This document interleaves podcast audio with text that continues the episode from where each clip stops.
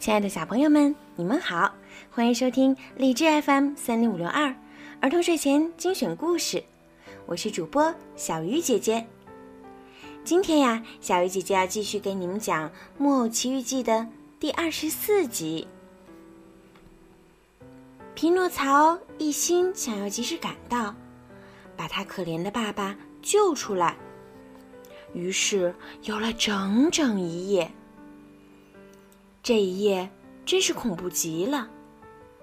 天上下着瓢泼大雨，下着冰雹，打着可怕的响雷。电光闪闪，如同白昼。天亮时候，他终于看见，不远的地方有一条长长的地平线。这是海当中的一个孤岛。他于是拼了命的要游到岸上，可是没成功。波浪翻腾追逐，把他像根小树枝或者稻草似的抛来抛去。最后，也亏他运气好，一个凶猛的巨浪滚来，把他给扔到沙滩上。这一下可真重，他给摔到地上。肋骨和全身的关节都咔啦咔啦的响，可他马上庆幸说：“啊，这一回我总算又侥幸得了救。”这时，天一点点大亮，太阳出来，光芒四射，海面平静无浪。木偶脱下衣服，把它铺在地上晒干。接着，他望来望去，想在茫茫的水面上看到小船，看到船上那个小小的人。可他看了又看，看见的只有天空、大海和几张船帆。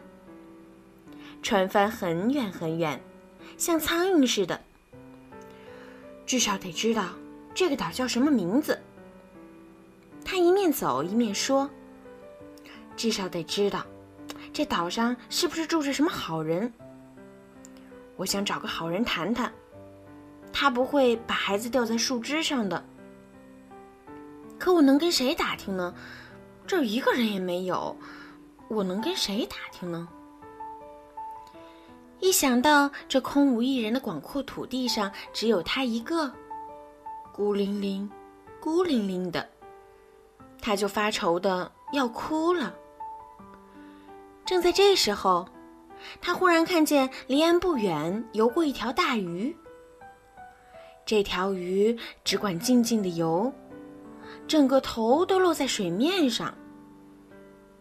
木偶不知道这条鱼叫什么名字，他高声的大喊，让他听见：“喂，大鱼先生，我跟您讲一句话行吗？”“讲两句也行。”那条鱼回答说：“它是世界上所有大海中很客气、很少有的海豚。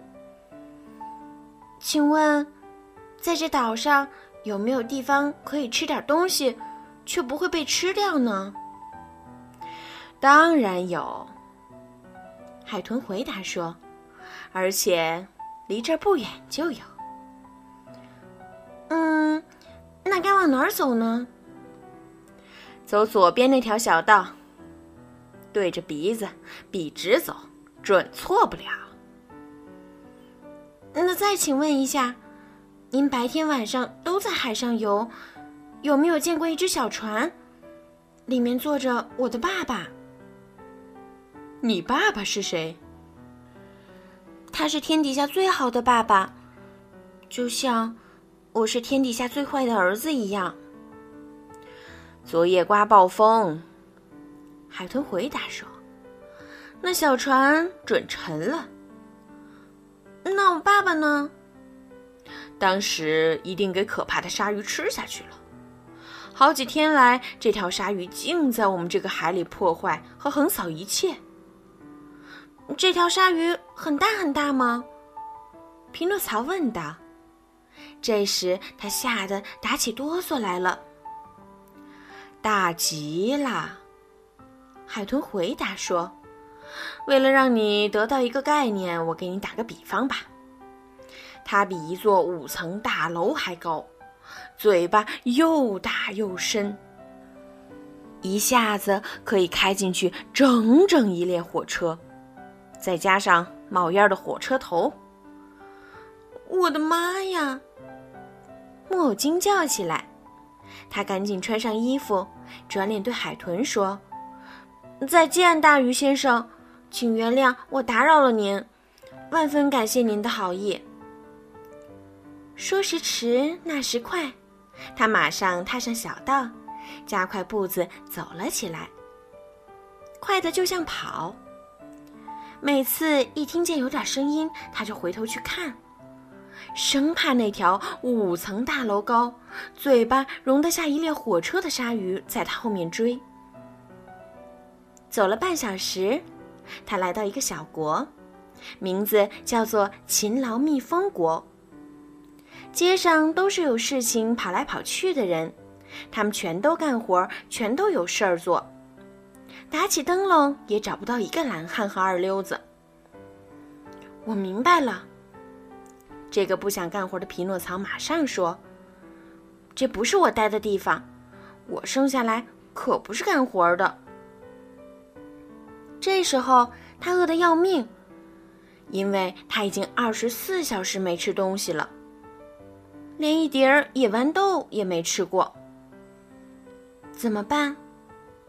他只有两个方法可以吃到东西，或者是找点活儿干干。或者是讨个子儿，或者讨块面包。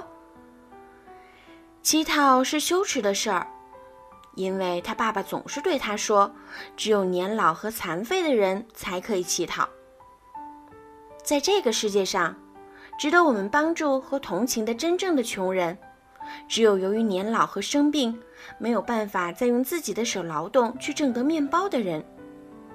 其他的人。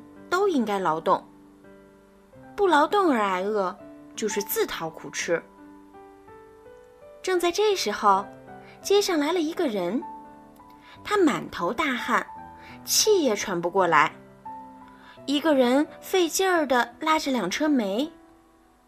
匹诺曹看看他的脸，断定他是个好人，就走过去，很不好意思地垂下眼睛。低声对他说：“行行好，给我一个子儿吧，我饿得要死了。”不是给你一个，拉美的回答说，而是给你四个，只要你帮我拉这两车煤回家。叫我听了奇怪，木偶几乎生气了，说：“告诉您，我从来不当驴子，我从来不拉车。”那你最好这么办。拉煤的人说：“我的孩子，如果你真觉得太饿了，你就切两大片你的骄傲来吃吧。可留神，别吃撑了肚子。”过了几分钟，街上又走过一个砌墙的，肩上扛着一桶灰泥。嗯，好心的人，行行好。给我这可怜孩子一个子儿吧，我饿得打哈欠了。很高兴，来跟我一起搬这桶灰泥吧。砌砖的回答说：“我不是给你一个子儿，而是给你五个。”可灰泥太重了。匹诺曹回答说：“我不想花这个力气，弄得筋疲力尽。”要是你不想花力气，那么我的孩子，你就舒舒服服打你的哈欠吧，会给你带来好处的。不到半小时，至少走过了二十个人。匹诺曹向他们一个个讨钱，可他们都回答说：“你不害臊吗？你不要当街乞讨了，还是找点活干干，学着自己挣面包吃吧。”最后，走过一位和善的小妇人，他提着两瓦罐水。好太太，让我在您的瓦罐里喝一口水好吗？匹诺曹说：“他渴得喉咙发烧。”你就喝吧，我的孩子。”小妇人说着，把两瓦罐水放在地上。匹诺曹像块海绵似的吸饱了水，然后擦着嘴，低声嘟囔说：“嘴是不渴了，肚子也不饿就好了。”好心的小妇人听了这两句话，马上接下去说：“这里是两瓦罐水，你帮我拿一瓦罐送到我家里，我就给你一大块面包。”匹诺曹看着瓦罐，不说好，也不说不好。除了面包，还给你一大盆花椰菜，上面浇上油和辣酱油。好心的小夫人又说。匹诺曹又看了瓦罐一眼，还是不说好，也不说不好。吃完花椰菜，我给你一块好吃的酒心糖。匹诺曹给最后一样好吃的东西吸引住，再也没法抗拒，下定决心说：“没办法，就给您把这瓦罐水送到家吧。”瓦罐很重，木偶用两只手拿不动。就用头来顶。到了家里，好心的小妇人让匹诺曹坐在一张铺好台布的小桌子旁边，在他面前放上面包，调好味儿的花椰菜和酒心糖。匹诺曹不是吃，而是吞。他的肚子像一间五个月没住人的空屋，肚子本来饿得像脚一样痛。这时一点儿也不痛了，他就抬起头来，想要谢谢给他吃饭的小妇人。可是才看第一眼，他就惊奇的拖长声音大叫：“哦！”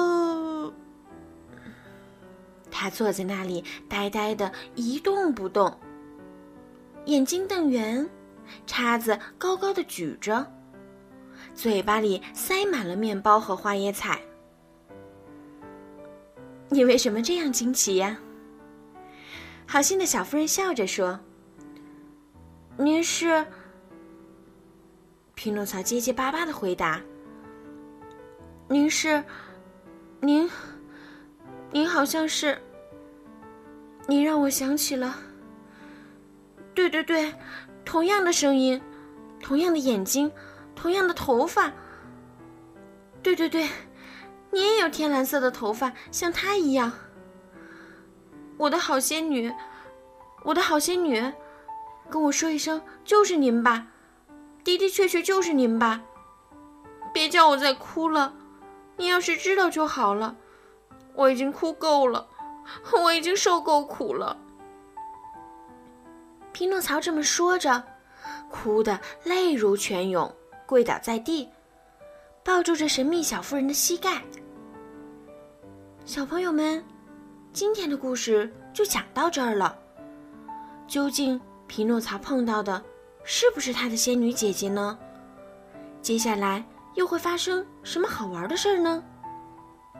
小鱼姐姐会在后面的故事更新中继续为你们讲《木偶奇遇记》。好啦，小朋友们，晚安。